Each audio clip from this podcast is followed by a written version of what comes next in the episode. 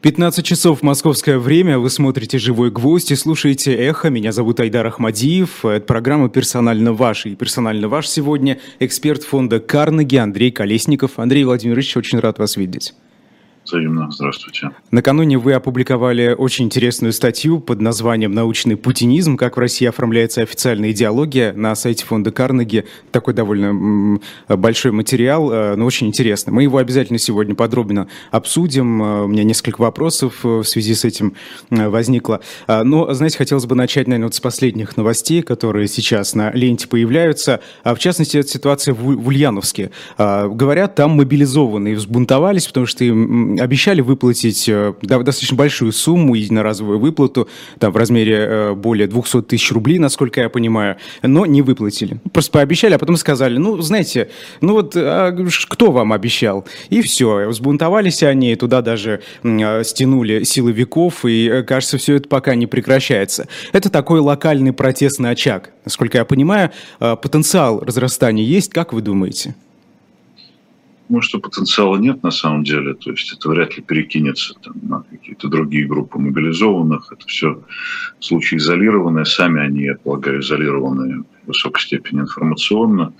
А, это скорее просто продолжение демонстрации того, насколько неэффективно администрирование всего того, что делает начальство, насколько хаотично и внезапно была начата эта мобилизация, до какой степени все равно всем а, что происходит с мобилизованными. Это пушечное мясо, это пыль, пыль придорожная, это, это тела, которыми затыкается какое-то пространство военного характера. Больше ничего. И жалобы-то самые разнообразные, помимо вот этих невыплат, есть жалобы на отсутствие по-прежнему обмундирования, жалобы на то, что люди сами себе все покупают, то есть э, как бы оплаченная командировка на тот свет э, за свой счет. Это, это довольно странное занятие. Но это еще, кстати, демонстрация того, что, вообще говоря, никто не собирается э, воевать бесплатно, да, раз уж пообещали как бы задать корм, так задавайте. Хотя есть известное фольклорное высказывание, никто не обещал, что в дороге будут кормить. Оно очень подходит к этому случаю. Так что вот э, как был хаос и бардак, так он и продолжается. Э, и вот все эти отчеты Шойгу перед Путиным, перед гражданами, они недорого стоят, потому что реальная жизнь, она совершенно другая. И закрыться от той информации, которая идет в реальной жизни, ну, сейчас в нынешних обстоятельствах, ну, это абсолютно невозможно. Она, она просто идет отовсюду. А, так что э, вот надо заканчивать это специальную военную операцию, все будет хорошо. Да, к сожалению, э, на, на, наши слова, наверное, ближе к этой ситуации э, не, не, сделают то, что сейчас происходит. Ну, ладно, хотелось бы верить, конечно. Андрей Владимирович, но вот тут, мне кажется, важно понимать, да, что протест не идеологический у этих мобилизованных, а именно финансовый, связан с деньгами. То есть они как бы не прочь пойти, э, ну, какая-то часть из них, я думаю. Э, скажите, вот а, когда я говорил потенциал разрастания, есть э, потенциал того, что все-таки это в идеологическую среду в какой-то момент перельется? Потому что не только в Ульяновске такая такая, как вы уже сказали, проблема с отсутствием выплат, э, экипировки и даже еды в некоторых регионах. Но и из многих регионов поступают такие сообщения до сих пор. Ну, вы знаете, бунты в армии были, как мы знаем, э, ближе к концу Первой мировой войны. Но это немножко все-таки другая ситуация. Это люди, которые все-таки идут туда, которые едва ли в своей жизни задумывались над тем, зачем они туда идут. Может, кто-то задумывался, кто-то нет, кто-то поумнее, кто-то просто как бы э, слушается э, начальства и автоматически подчиняется. Поэтому я и говорю, что это как раз не едва ли основа как бы, какого-то серьезного антивоенного движения в принципе, антивоенное движение при той степени жестокости и жесткости авторитарного режима, который сложился у нас, э, просто невозможно, невозможно по техническим э, причинам. То, чего никак не могут понять некоторые как коллеги на Западе, которые критикуют русский народ за то, что он не восстанет и не, не скинет с трона э, диктатора.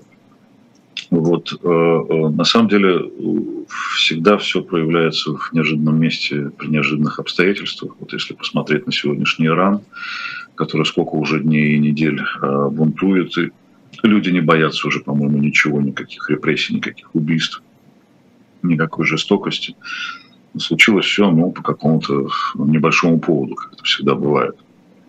Вот антивоенный митинг настоящий, серьезный, который прошел как бы среди своих, но потом в силу наличия YouTube и средств так сказать, передачи информации визуальной оказался зрелищем для почти миллиона человек. Это вот концерты Ващенко и Васильева в Московском доме молодежи на Фрунзенской, который вероятно, так сказать, пропустили э, в силу того, что думали, что будут петь некие фольклорные студенческие песни 70-х, а оказалось, э, что э, любая ирония, любые песни, э, любая эмоция сильная, э, смешная или, или грустная, она способна порождать такое единение сердец. Этих людей, оказывается, очень много в нашей стране, тех, кто хочет этой войны, те, кто готовы а, то, что называется standing ovation, встающие, так сказать, люди встают и аплодируют, готовы против этой войны выступать из-за каких-то, понимаете, песенок. Вот э, так, так выражаются эти чувства, так они рождаются, и это очень важный посыл, эти чувства, эти эмоции существуют, и этих людей гигантское количество. И просто так вот, как это делает Путин и все остальные, отмахнуться, что все общество консолидировано, остальные все уроды и национал предатели. Нет, ребят. Это миллионы, миллионы человек, и не все из них уехали. А кое-кто все-таки остается еще в стране. Вы привели в пример Иран, э, теократическую республику. В таких э, странах, э, наверное, сложно представить, чтобы э, вот такие большие протестные движения возникали, хоть в Иране они и были до этого, но сейчас это намного более масштабно, и изначально эксперты прогнозировали, что через две недели после начала их подавят, но мы видим, что они, кажется, с новой и с новой силой, и причем и молодое поколение тоже присоединяется к этому протесту. Скажите, а сегодня, учитывая эту мощнейшую и эффективную тотальную пропаганду в России. А, что вот может щелкнуть, э, как, как, откуда может появиться эта искра, э, которая позволит э, протестному, протестным очагам, каким-то локальным, возможно, и объединиться в общее движение большое? Ну, общее движение не, не получится по всей стране. Страна слишком большая и разнообразная. Но у нас э, есть огромное количество образцов такого рода протеста. Это протесты в Москве и в Питере по самым разным причинам, в том числе в связи с арестом Навального, например. Собственно, когда режим стал э, жестче, чем когда бы ты ни был, не был, э, когда, собственно, был арест Навального, и люди выходили в больших количествах, но режим показал, что он готов быть жестоким. Э, Хабаровский протест 2020 года. Это никакие не городские хипстеры, э, никакие, никакая не золотушная интеллигенция. Это обычные люди, э, достоинство которых было ущемлено, конституционное достоинство, право на выбор политический. Они выбрали человека, человека убрали они вышли на улицу, им сказали, за что, за, за что же вы выходите на улицу, он же преступник. Здесь вот, как бы, так сказать, очень важный посыл с улицы пришел. Вы все преступники, вы все коррупционеры, а вы все, возможно, там, убийцы какие-нибудь. Но это сукин сын, но это наш сукин сын, мы его выбрали. Нам, собственно, больше выбирать не из кого. Ваше меню очень скудно. Вот какой был месседж, который, к сожалению, Кремлем, естественно, не был прочитан, хотя они все были в ступоре довольно долго, не понимали, как с этим бороться. Есть гражданское общество, оно, конечно, подавлено, оно, конечно, в катакомбном состоянии, но его невозможно убрать, его невозможно стерилизовать. Этого категорически не понимают в Кремле, особенно те люди, которые начинают толковать о том, что война может быть народной. Во-первых, война запрещенное слово, надо говорить специальная военная операция, что же вы в Кремле, так сказать, нарушаете собственные законы, так можно пойти по статье дискредитации армии родной. А, во-вторых, не будет это война родной, это война принудительная. Это война оккупационная по отношению к собственному народу, потому что мобилизация военная – это оккупация собственного народа. Это принудительная акция, э, которая нарушает права человека. Я не знаю, куда подевался Конституционный суд, ну, то есть я знаю, когда надо его никогда нет, когда не надо, он появляется, оправдывает все на свете. Но идет вопиющее многомесячное нарушение Конституции Российской Федерации. Можно говорить, ах, это бумажка, о чем вы говорите. Нет, об этом стоит говорить. А, есть, собственно, основной закон, который покорежили в 2020 году, но тем не менее там есть глава вторая, права и свободы человека и гражданина. Практически все права, записаны в главе 2, нарушаются этой властью. И после этого они еще, они еще смеют каким-то образом обвинять людей типа Яшина в том, что ему, видите ли, не нравится политическая система. Ему нравится политическая система, записанная в Конституции, ему не нравится, как ее искажает власть. Вот в чем проблема. А, ну, вы знаете, вот удивляют эти сообщения и, наверное, отчасти подтверждают и э, ваши рассуждения. Э, некоторые СМИ пишут, что в прифронтовых регионах э, местные жители сдают ванны в аренду солдатам российским. Ну, то есть за деньги, да, пытаются и даже здесь эм, заработать.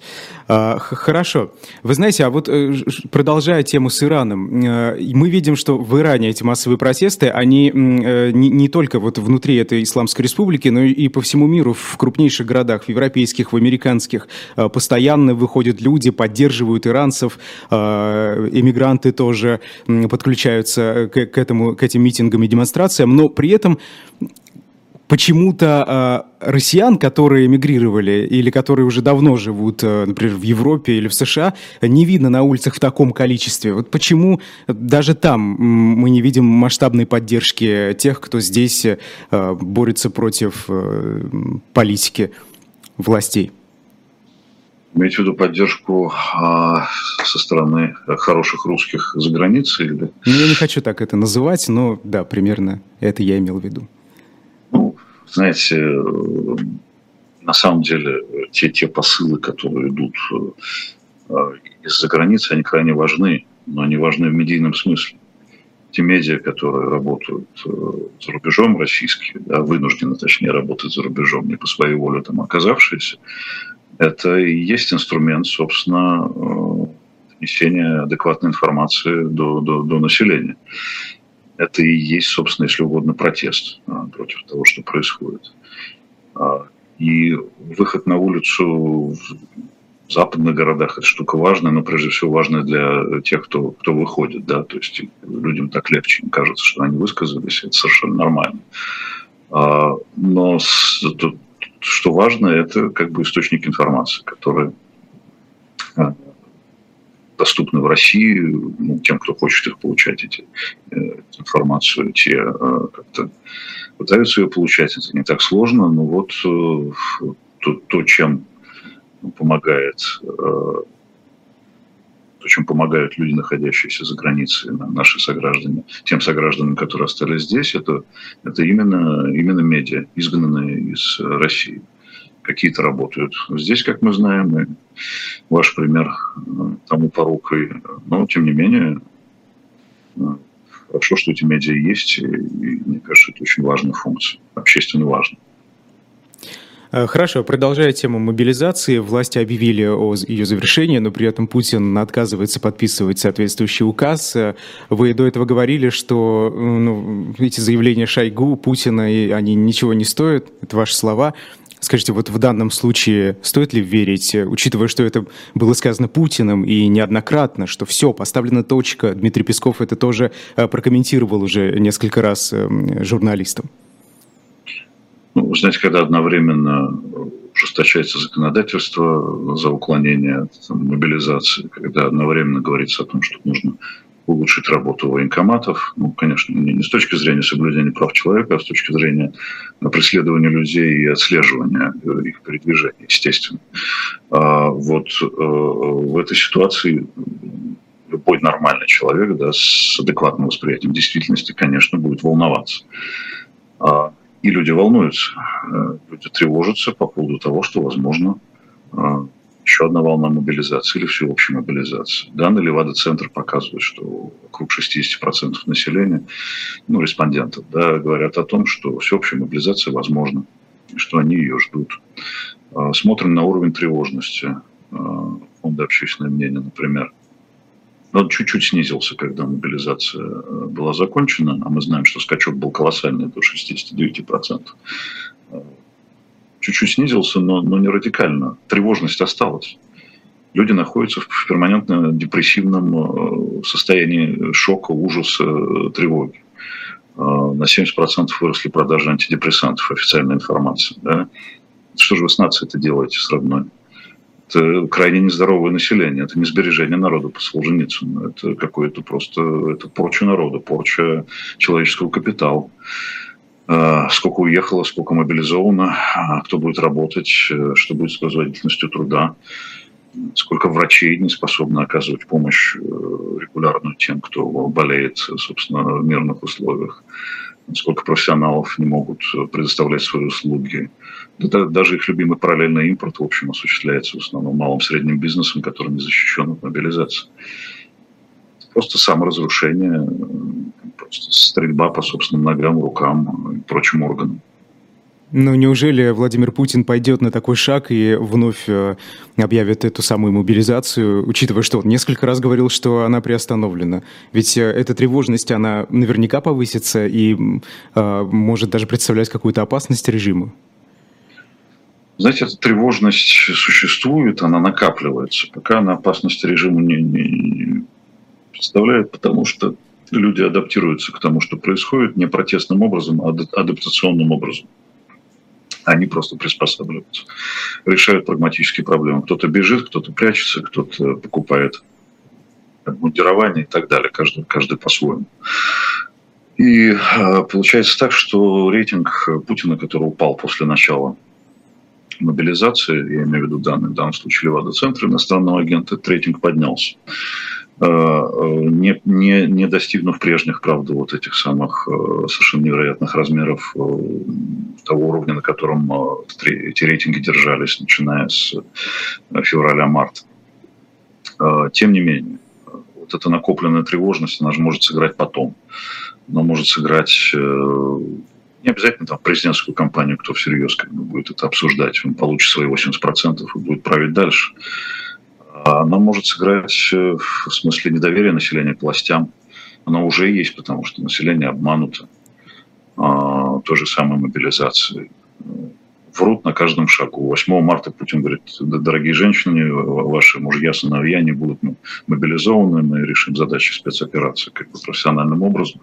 Что происходит потом, прямо противоположно. Да, собственно, перед, э, перед спецоперацией сколько было иронических замечаний наших властей по поводу того, что да вы что, никто ни, никуда вторгаться не собирается, абсолютно нет таких планов, это все э, американцы истерику устраивают. Что, что мы видим на деле? Когда ты что-то слышишь от властей, э, это интуитивно чувствуют самые простые люди, нужно думать о плохом, то есть о прямо противоположном. Если они утешают, значит, э, есть опасность, пиши пропала, значит, нужно готовиться к худшему. И вот эта вот тревожность и недоверие, она, конечно, э, будет играть свою роль в среднесрочной и в долгосрочной перспективе. Зря они так с собственной социальной базой, с так называемыми простыми людьми, с глубинным народом.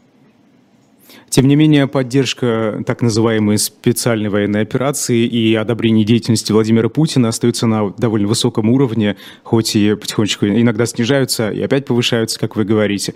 Вот в книге «Возвратный тоталитаризм», в прекрасной, но достаточно толстой книге Лев Гудков э, пишет о том, что э, этот подъем как раз происходит э, в 2014 году он был, да, он называет это эйфорией, и сейчас мы его тоже наблюдаем, но спустя время это превращается как раз в депрессию, в э, рост протестных настроений и так далее. Вот скажите, а, такого стоит ожидать в ближайшее время? Если попытаться спрогнозировать, то когда начнется действительно спад?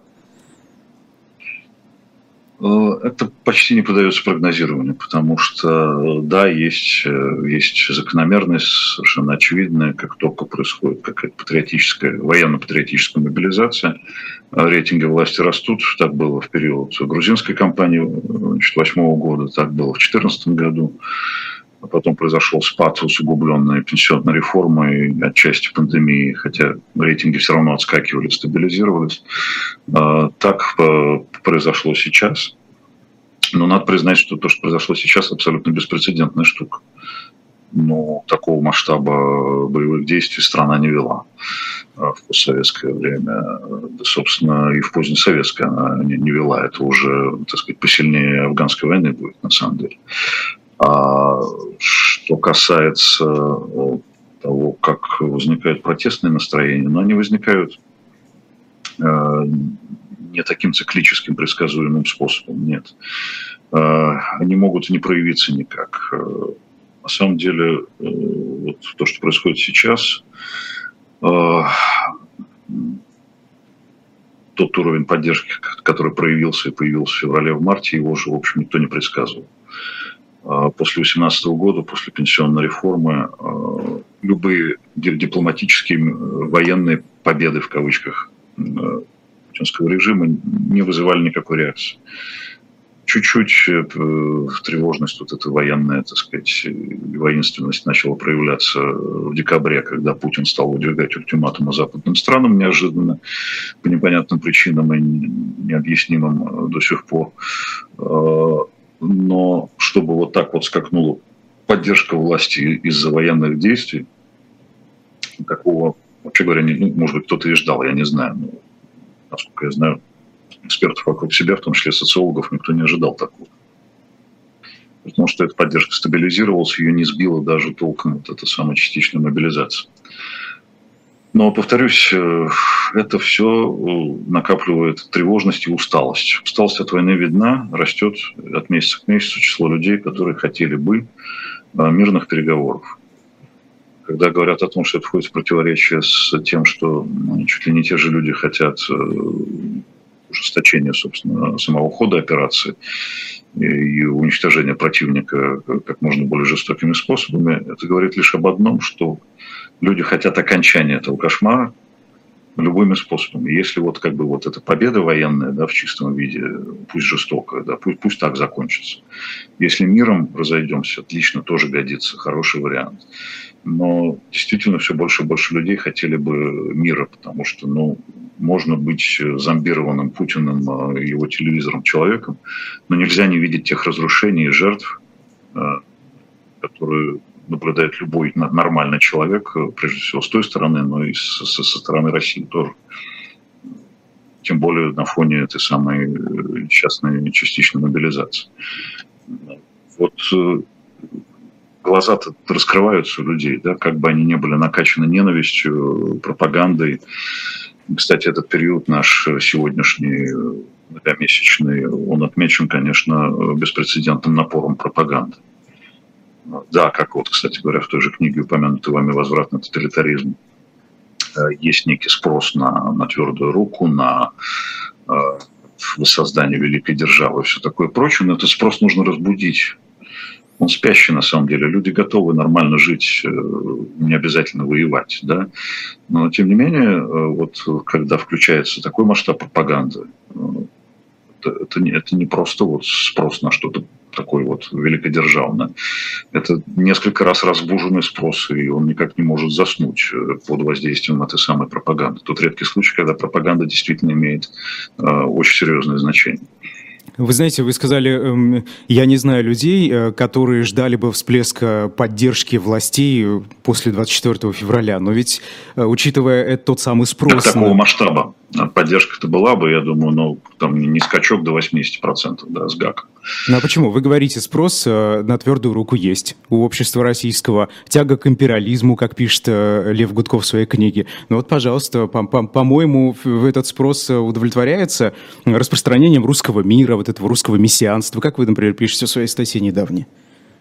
Да, нет, так, это, это все правда, но этот спрос, казалось бы, был удовлетворен Крымом. Крым, к тому же, был мирной акцией, ну как, квазимирной, без единого выстрела, как Екатерина II, Путин взял э, снова Крым. Говоря уже о том, что Крым имеет особое культурно как бы, историческое значение в сознании россиян, и тогда а, это присоединение, эта акция, в отличие от нынешних присоединений, было воспринято с какими-то очень позитивными, радостными эмоциями очень существенной частью населения. И многие даже из круга протестно настроенных людей восприняли это как повод примириться а, с режимом.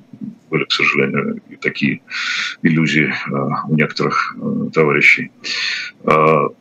И Россия уже к тому времени стала great again. Она уже, она уже великая, все окей. И вот судя по социологии, судя по нашим совместным вот исследованиям Карнеги с Левада-центром тогдашним, а, было ощущение, что люди в общем, уже удовлетворили свое вот это чувство великой державы, им теперь хотелось бы что-нибудь поесть. спокойно отдохнуть, спокойно как бы существовать уже в великом состоянии.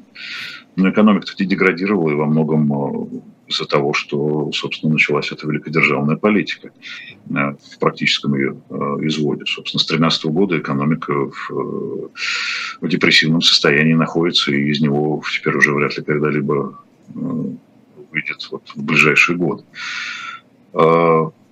И вдруг вот такой вот всплеск. Я вот об этом говорю, что все-таки масштаб поддержки, очевидно, был обусловлен тем, что это шок, шоковое и необъяснимое явление просто свалился на голову метеорит и сказали, что так надо, что это усиливает нашу, наше что-то, нашу гордость и вообще на нас напали. Ну, проще же заимствовать мнение, чем иметь свое собственное.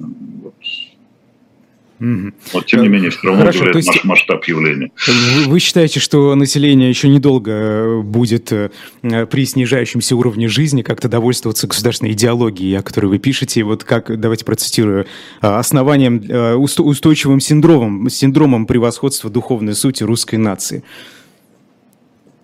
Вот, вот это духовное чувство и, и будем кушать, что называется, да, потому что, естественно, мы уже являемся свидетелями некоторой деградации экономики, ее примитивизации, примитивизации ее структуры, а, то, что деликатно называется на экономическом языке структурная перестройка экономики. А, ну и, соответственно, уровня жизни и доходов населения. Если брать бюджетную часть, огромное количество людей в стране зависит от бюджета, от государства. А, бюджет будет дефицитным, доходов будет меньше, э, возможности покупать лояльность населения э, тоже будет меньше. Но э, это не будет, вероятно, таким катастрофическим обвалом, начиная вот с 2014 года. Люди приспосабливаются к любой ступеньке, ведущей вниз. Потому что деградация происходит медленно. Когда она происходит медленно, адаптация облегчается. Э, похожие э, сюжеты происходят у нас сейчас на, на, на наших глазах. То есть деградация гораздо более серьезная, чем в 14, 15, 16, 17 и так далее годах. Все-таки э, в те годы экономика была открыта, здесь были инвестиции, какие-никакие, был иностранный капитал, который сейчас ушел, не были нарушены логистические цепочки, торговые цепочки. Сейчас все это, все это в полуразрушенном состоянии, и деградация более серьезная, хотя и растянутая во времени. Но и адаптивные возможности россиян тоже достаточно велики, и э, пока никакой такой вот катастрофы, голодных бунтов не происходит. Потому что экономика все-таки рыночная. И даже в полуизолированном состоянии она э, продолжает реагировать на рыночные сигналы и работать, собственно, как, как и положено рынку, доставляя те товары, которые нужны. А если их нет, то то каким-то неформальным способом. Есть теневая экономика, есть параллельный импорт тот же самый. Но ведь наверняка Тогда... эта ситуация, э, экономический э, упад, э, он все-таки больше всего не нравится среднему классу. А средний класс в России состоит в большинстве своем из чиновничества. Вот там-то это недовольство, оно же может оказаться угрожающим для режима или нет? Знаете, у существенной части населения вот эти два трака, а, собственно, потребительский и гражданско-политический, они расходятся. А, прекрасным образом зарабатывающие, потребляющие, в свое время путешествовавшие за границей а, люди в то же самое время символическим образом могут поддерживать герб, флаг и Путина, а, потому что это как бы символы э, страны. Люди стали потребителями за эти годы, но не стали гражданами. А, для них не существует, ну, я говорю, так сказать, существенной части, да, не, не обо всех. Для них не существует ценности ротации власти, ценности демократии, ценности прав человека. А нафига это надо, если так все хорошо? Если есть машина, дача, квартира, заработок стабильный, не знаю, там, ипотека, поездки в Турцию и в Испанию, а, лучшие рестораны а, и так далее. Ну, причем здесь демократия? Оказывается, при том, если нет демократии, если есть великодержавные синдромы разнообразные, а, превосходство одновременно, комплексы неполноценности, Получается то, что получается. Мы оказываемся в депрессивном во всех смыслах состоянии, включая психологический смысл. Оказывается, ротация власти могла бы помочь избежать этого всего. И мы могли бы жить мирно, процветая, без вот этих вот самых искусственных проблем. Они абсолютно искусственные. Это просто рукотворные проблемы, которые формировались не единомоментно в феврале этого года. Это была работа, которая была начата теми людьми, которые пришли к власти в 2000 году. Даже чуть раньше, в 99 когда уже было понятно, кто придет к власти. Это многолетняя работа по подрыву нормальности России, да, по, подрыв, по, по ее демодернизации, по уходу в архаику из, из современного развития. То есть это не эволюция даже, да, это инволюция в обратную сторону. Э, хорошо, давайте поговорим про вашу статью подробнее. Вот у вас прям в названии, как в России оформляется официальная идеология. Скажите, а как оформляется-то? Действительно, эм, что-то мы сейчас видим такое, что можно назвать госидеологией? Э, она на самом деле была уже э, в таком полуинтуитивном, я бы сказал, атмосферном виде сформирована. Это самая банальная идеология, назовем ее ультраконсервативной, деликатной, да, э, где присутствует национализм в силу нашего имперского прошлого, настоящего и, вероятно, будущего. Это, конечно, э, стержень всего этого, это империалистическое сознание, имперские амбиции того же самого Путина, и его а, команды. Э, это культ вождя в таком вот крайнем своем изводе, в каком мы видим сейчас эту идеологию, в прикладном смысле, да, это культ милитаристский, это культ героической смерти. Это вообще очень архаическая штука. Это, ну как, это середина 20 века, да, мировая война. Вот э, патриарх Кирилл уже сказал, что можно погибать на поле брани, тогда смоются все грехи, в этом есть какой-то, так сказать, высокий смысл. Это говорит человек, который является христианином. Я не думаю, что Русская Православная Церковь э, вот, э, относится к этой ветви э, конфессиональной после того, что говорят ее иерархи. Это что-то совершенно антихристианское. Человек вообще рожден для счастья, свободы, альтруистических действий, но он совершенно не рожден для того, чтобы идти и умирать за фанаберии э, православных чекистов. Это довольно странная мотивация. Но она существует, тем не менее. И она вот окутана таким вот облаком э, э, высоких материй. Договорились же сейчас до, до того, что мы сражаемся с сатанизмом. Это ведь тоже часть идеологии. Это тоже как бы хоть и такое прикладное пропагандистское объяснение, но это сидит внутри этой самой архаичной идеологии. Она архаична, она, она апеллирует вот такими средневековыми абсолютно э, терминами. Скоро уже я не знаю, изгонять дьявола там из кого-нибудь. Э, может быть, они законы придумают, э, какие-нибудь, я не знаю, с санкциями изгнания дьявола из человека все как бы вот на таком уровне, это как бы не шутки, это, это все серьезно, и достаточно почитать э, рассуждения там Патрушева какого-нибудь или его ну, людей, которые, вы, вы знаете, сражаются с любавическими хасидами. При этом никакого недовольства э, мы, мы не видим в э, церковной среде практически. Ну, есть, конечно, я думаю, недовольство какое-то, но это же такая же, в сущности, армия, такая же иерархия, как госслужба. Какое там может быть внутри, собственно, недовольство? Либо ты продолжаешь играть по правилам, либо либо ты должен быть э, человеком, э, не знаю, уровня отца Александра Меня, да, чтобы вот это все не... Ну, то есть прихожане, они в целом, вот как это грубый термин, people have it. Ну, думаю, что да, да, потому что это тоже идеологическая обработка. РПЦ – это одно из подразделений, скажем так, агитпропа сегодняшнего, которое широко представлено в телевизоре, в интернете. Он еще представлен вот в виде, в виде церкви. А, так вот сейчас настал тот момент, когда они решили это оформить уже официально. Когда они уже не скрывают того, что они хотели бы нарушить статью 13 Конституции о том, что у нас нет и не может быть официальной государственной идеологии, доминирующей а, они будут писать разнообразные краткие курсы, они будут унифицировать и систематизировать духовно-нравственные традиционные ценности, выдумывать их из головы, а, собирать совещания разнообразные по, по придумыванию по пунктам этих самых ценностей. Так что вот сейчас такой момент, да, когда вместо научного коммунизма нужно внедрять научный путинизм. Или как это идеологически, нет, какие-то там идеологические основы государства, что, в общем, как, я забыл, как этот предмет они хотят назвать а, назвать... Э, основы российской государственности. О, основы российской государственности, да, точно. Не, не сразу даже вспомнишь, как это называется. Но это для вузов, школах есть свои а, программы. Разговор о важном. Да, скажите, а вот э, учитывая, э, да, мы знаем, что в Советском Союзе тоже была такая пропаганда в учебных заведениях, но сейчас поколение э, новое, студенты, ученики, учащиеся, это же люди, которые сформировались в открытом, в условиях всеобщей такой культурной глобализации, так это назовем. Разве на них эта пропаганда как-то действительно подействует? На кого-то действует, на кого-то нет. Молодежь, естественно, наименее восприимчивая часть, восприимчивая по отношению к тому, что навязывается сейчас.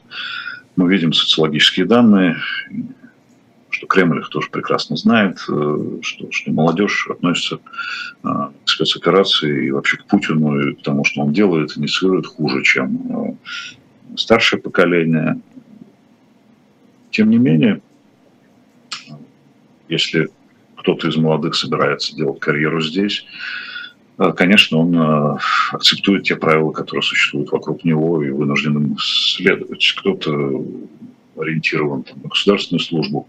Все-таки огромная часть населения, это огромная проблема России, зависит от государства. Основные доходы э, в государственных органах, если посмотреть структуру доходов населения, то доходы от собственности, доходы от предпринимательской деятельности. Это меньшая часть доходов населения, в основном это зарплата. А зарплата – это либо квази-частные, либо полностью государственные какие-то учреждения.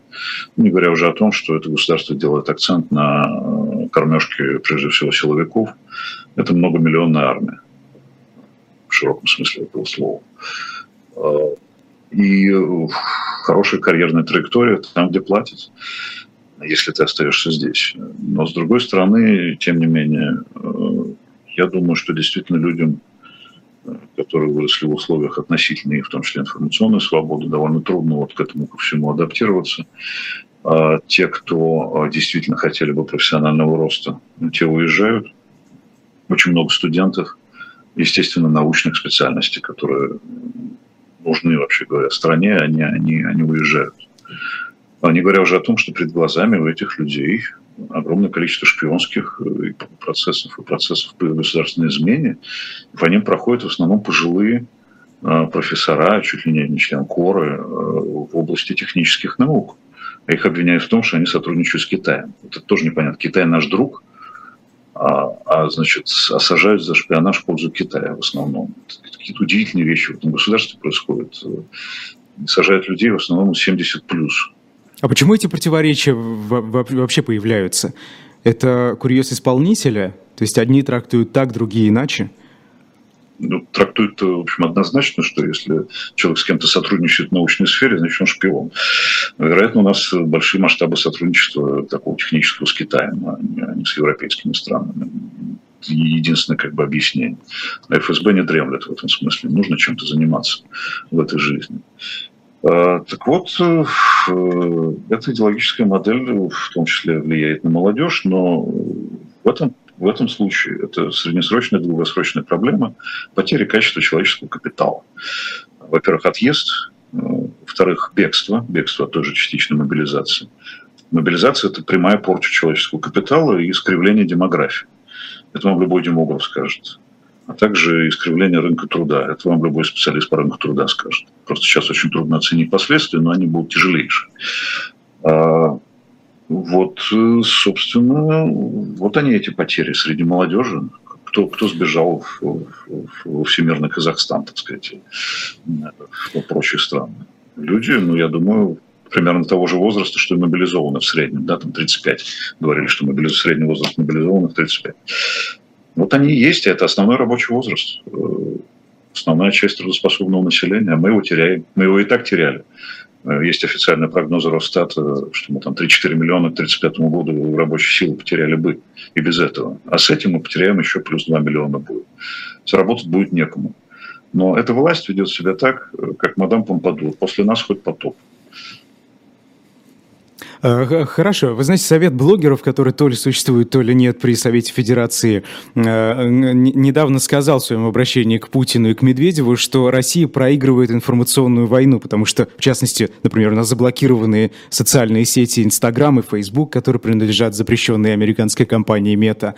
Действительно ли вы, вы с ними согласны, что Россия проигрывает информационную войну, в том числе а, борьбу за молодые умы? Это школьники, даже не студенты, даже школьники, которым через, через несколько лет только предстоит решать, оставаться им или уезжать, поддерживать или нет. Ну, Россия э, проиграла в антропологической войне с самой собой, потому что с чувством вины коллективной, с чувством коллективной ответственности, с тем качеством человеческого капитала, которое э, искусственно, опять же, снижается благодаря вот этим действиям властей тем э, качеством представления о мире, которое внедряется пропагандой и школой, и теперь еще университетами, э, где идут зачистки. Э, конечно, будет очень трудно вступать в будущее. Это ментальное, антропологическое поражение. Повторюсь, абсолютно искусственное. Россия к этому была не готова. Россия готова была к рывку и к процветанию благодаря, на самом деле, успешно проведенному транзитному периоду 90-х годов, скажу непопулярную вещь. Вот, э, собственно, в информационном смысле, не то чтобы она ее проигрывает, имея такие силовые ведомства, я подчеркиваю, силовые, как Минюст, Роскомнадзор, Министерство культуры, э, имея возможность полного подавления любого информационного писка альтернативного, уже за театр взялись, уже за книг продажи взялись, да, вот, так сказать, исключение э, имен. Э, авторов пьес, как это вот с Сакуниным происходит прежде всего. Совершенно абсурдная ситуация, когда там на сайте театра да, исчезает фамилия автора пьес. Ну, Но они же просто таким образом затыкают рты, они же не выигрывают идеологическую борьбу. Разве нет? Ну, это, это же идиотизм любой авторитарной власти. Чем больше она давит, тем больше идет как бы обратный протест. Но смотрите, просто я, я, я не могу до сих пор понять. Вот вы пишете э, в своей статье, специальная идеологическая операция продолжается, причем, судя по всему, даже более успешно, чем военная. А сейчас вот я прихожу э, к выводу, я слушаю вас, и кажется, даже как-то и неуспешно она продолжается. Но это среди думающего населения, которое все-таки составляет некоторое меньшинство. Хотя э, это большое меньшинство. Вот если мы берем в абсолютных цифрах, э, ну это если против э, того, что делает Путин. Обобщая, обобщенно говоря, 20% населения. Ну, это сколько миллионов человек? Да? Ну, 30-40 на самом деле больше, конечно, потому что там, колеблющиеся, которые говорят, что они скорее поддерживают специальную военную операцию, но хотели бы мира, это люди, которые составляют представляют собой резервуар э, антипутинский, а не пропутинский абсолютно. Люди, уставшие от всего того, что с ними делают в последние годы. Десятки миллионов людей. Но э, основной массив населения, покорного, э, с предустановленной покорностью внутри себя, они все еще не восприимчивы как бы, к альтернативным точкам зрения, к альтернативным мнениям, а восприимчивы, собственно, к э, тому, что транслируется сверху, что является как бы мейнстримом. Проще жить в мейнстриме, проще к нему присоединиться классический сюжет, описанный еще Эрихом Фромом в «Бегстве от свободы». От свободы. Люди бегут от свободы, потому что им так удобнее жить. А вот, собственно, этот механизм работает в любых тоталитарных, авторитарных режимах. Мы живем в жестко авторитарном режиме с элементами уже тоталитарности, такой как бы современным. Угу. Хорошо, вы пишете, я процитирую вас, «Э, при всех попытках придать идеологическому процессу упорядоченный и систематизированный характер, сама идеология лишена одной из главных составляющих – представления о целях развития и соответствующего им образа будущего. А, вот скажите, стали ли вам более понятны цели Владимира Путина? За эти месяцы, за это время. Просто на днях даже, эм, кстати, гости одного из пропагандистских шоу, уже не помню, как называется, да это я особо не важно, пытались разобраться, что является вообще конечной целью э, так называемой спецоперации. Там даже один договорился до того, что взять Брюссель. Это что, конечная цель получается, раз мы э, с Евросоюзом, с НАТО воюем? Надо брать э, тогда Лиссабон, а дальше уже через океан можно брать и Вашингтон с, с Нью-Йорком, пожалуйста, Богу. Соответственно, цели можно ставить любые. Клоунада, которая устраивается по, по телевидению, она тоже имеет мало отношения к реальности. Путин для себя эти цели не сформулировал. Его спросил Федор Лукьянов на Валдайском форуме на сцене перед всей страной, каковы все-таки цели операции, потому что все равно никто ничего не понял.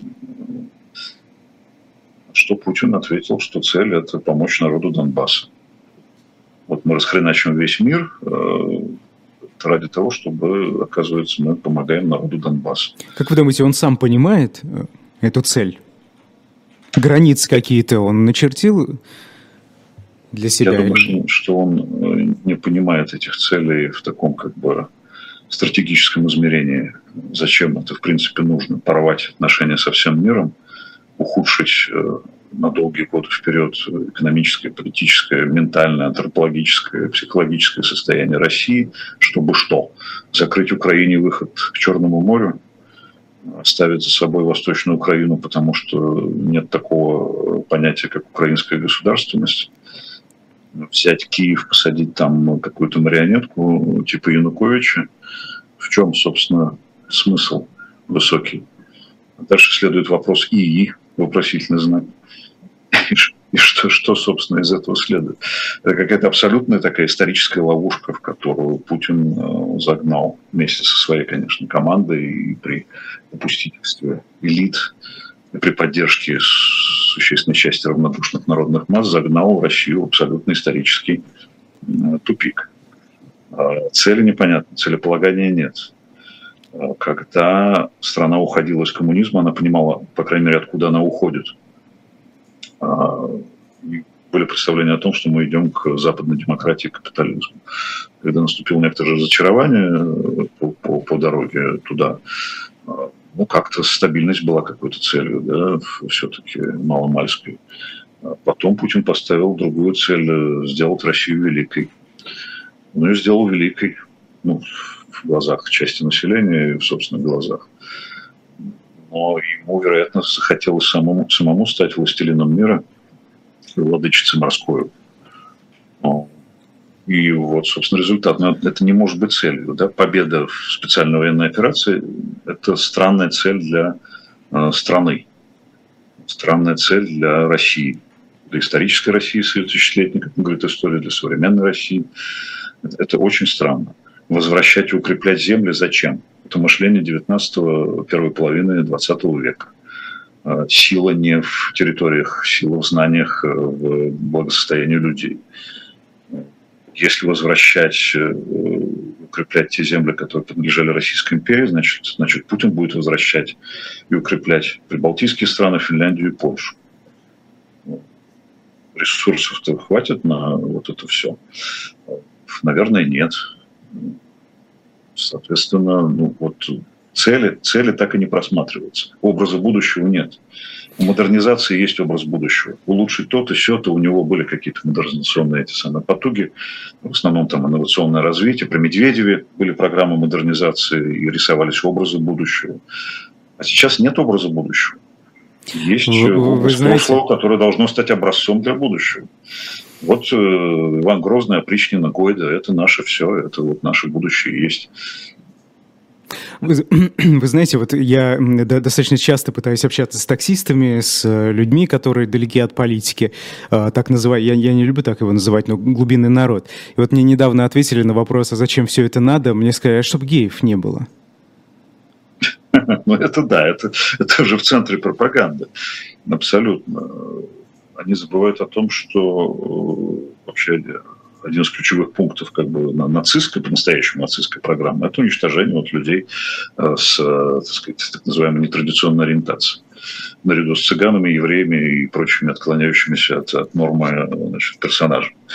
Вот они не приходит в голову, что это собственно, они борются с нацизмом, а на самом деле используют пункт нацистской программы. Как это одно с другим сочетается? Вот это ЛГБТ, оно встало вот таким вот, как бы, гигантский какой-то рост вырос, значит, поднялась эта проблема. Это вообще враг, э, синоним Запада. Ну, нет этой проблемы. Ну и, собственно, плюс законопроект, который сейчас Нет, уже в первом чтении одобрен. пропаганды.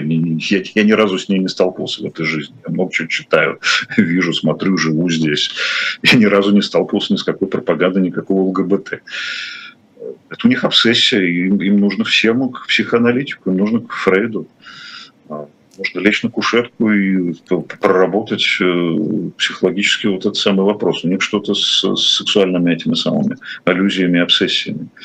Серьезная проблема. Ну, так, чтобы вот э, всю нацию вовлечь э, в психоаналитический тупик, ну, это надо, конечно, было постараться. А потому что нечего больше предложить нечего изобразить. Ну вот, можно было евреев, конечно, но их мало. А вот, в качестве врага их не, не выдвинешь. Это не конец 40-х, начало 50-х, когда Сталин, э, собственно, образ врага рисовался как раз э, в евреи, в э, национал-предатели, так сказать, вполне, так сказать, этнически окрашены. Сейчас национал-предатели этнически не, не очень окрашены, но, в общем, тоже существуют. Я правильно понимаю, Это что... тоже феномен дикости, да, то есть мы опустились в этом смысле в рубеж 50-х годов, к позднему Сталину вернулись. Я правильно понимаю, что сегодня государственные идеологии в большей степени строятся против чего-то, а не за там, построение светлого будущего, и так о будущем как-то вот не особо-то и думают сейчас, и не говорят. Говорят, против вообще кого нет, мы должны... Нет, вообще нет позитивной программы. Ну, никакой. Модернизационная программа там Грефа, не знаю, последняя программа Кудрина, программа Инсора времен э, Медведева, они, по крайней мере, это был разговор серьезно об экономике, да, о модернизации ее, движения вперед ну, к какому-то современному типу рыночной экономики. Политику не трогали, потому что боялись. Но, тем не менее, было латентно, там в каких-то проговариваемых фразах было вот это, что нужна, вообще говоря, демократия для того, чтобы вот это все произошло, что реальная модернизация экономики и повышение качества уровня жизни. Но эта задача не ставится в этой идеологии. В этой идеологии ставится задача оправдать собственное отставание, оправдать собственную дикость, оправдать собственный комплекс превосходства и неполноценности одновременно. Проблема, которая тянется веками в России, к сожалению. И э, обостряется в те периоды, когда в России происходит такое политическое подмораживание. Происходит либерализация, почему-то эта проблема отходит на второй план, и люди начинают жить ну, более-менее нормальной частной жизнью, не заботясь о том, чтобы они обязательно были при этом великими.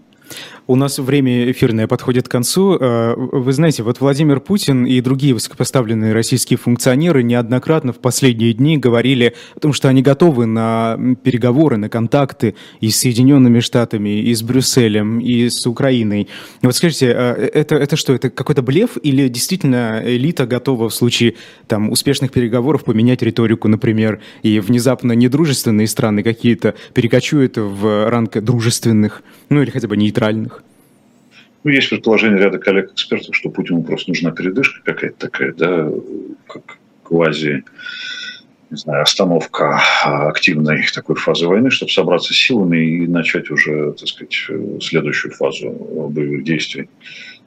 Собрать э, человеческие ресурсы, собрать технические ресурсы и и продолжить э, то, что он начал э, в феврале.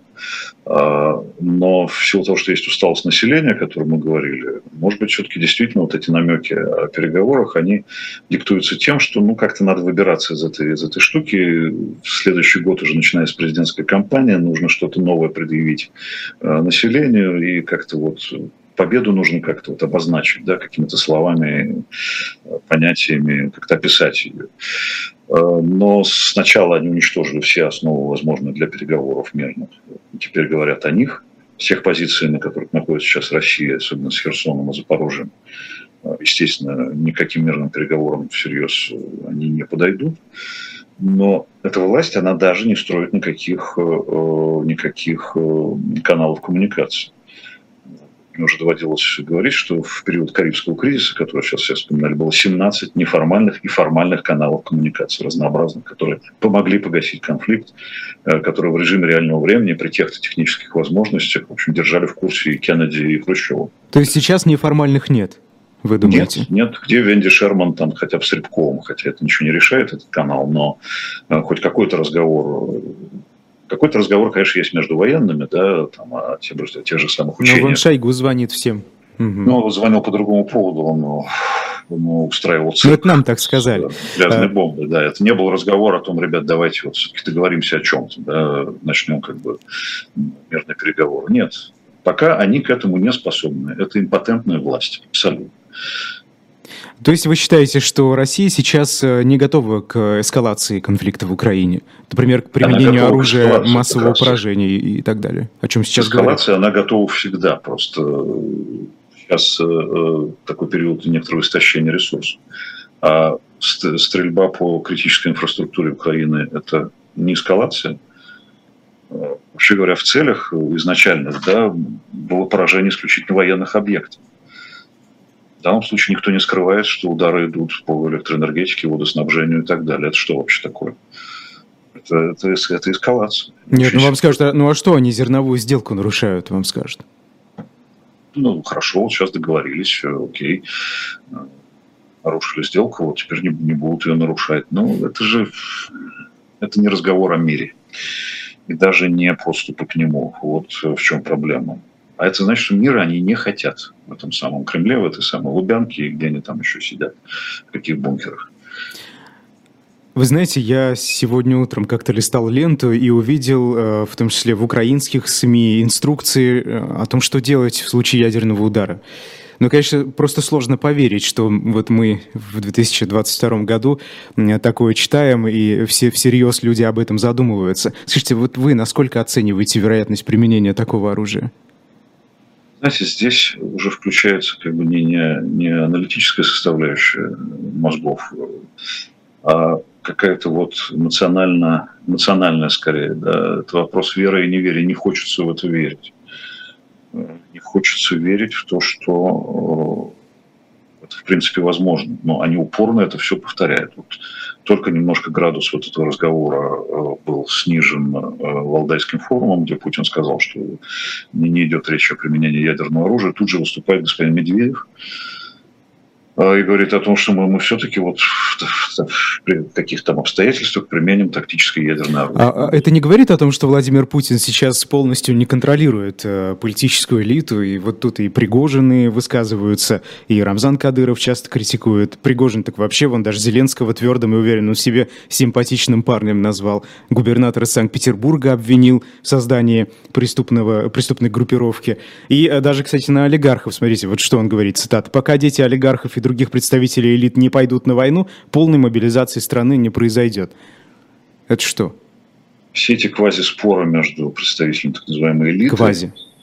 это а, на самом деле один из инструментов контроля Путина над ними. Он с удовольствием наблюдает за тем, как они друг, друг с другом ссорятся. Система сдержек и противовесов? Да, это да, вместо того, чтобы значит, устанавливать в стране нормальную систему сдержек и противовесов, конституционную еще с Монтескио известную. У него вот такая система сдержек и противовесов. Он наблюдает за ними не без удовольствия, я думаю, за тем, как они друг друга пинают.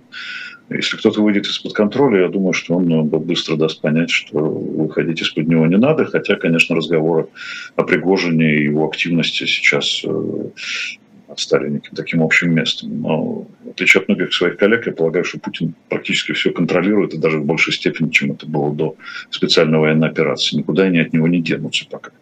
Мы не видим никаких признаков никакого раскола элит. Когда э, один э, представитель э, партии зла сражается с другим представителем партии зла, потому что они там что-то не поделили, в том числе по бизнесу, это никакой не раскол элит. Это обычная внутри элитная разборка. Но ведь э, э элита откалывается немножечко, кусочки-то бегут. Вот, ну, смотрите, уже э, четвертый предприниматель из числа бывших и действующих участников рейтинга Forbes отказался от российского гражданства в последние месяцы. Олег Тиньков, э, ну, конечно, причислить его к политической элите российской, наверное, невозможно, но ведь э, это о чем-то говорит, и авторитетные журналисты пишут, что и другие э, задумываются о таком исходе. Ну, вы знаете, э, мало, да, мало примеров такого рода. Четвертый за 9 месяцев, 9 месяцев специальной военной операции. Маловато. Понятно, что Публично из бизнеса ушли, из каких-то позиций в госкомпаниях ушли люди тихо, без скандалов, и да, больше, чем четыре. А, но, тем не менее, это не похоже на некое массовое действие и массовый как бы такой плевок в лицо этой власти. Нет. Это случаи, скорее, как бы, по поводу которых какая-нибудь Матвиенко может сказать, что крысы бегут с корабля, вероятно, тонущего. Спасибо большое. Персонально вашим сегодня был эксперт фонда Карнеги Андрей Колесников. Меня зовут Айдар Ахмадиев. Это программа «Персонально ваш». И э, через 4 минуты уже в эфире «Эхо» и «Живого гвоздя». Смотрите и слушайте особое мнение э, с Кириллом Мартыновым, которого российские власти считают иностранным агентом. Это главный редактор «Новой газеты Европа». А ведущим будет Константин Таранов. До свидания.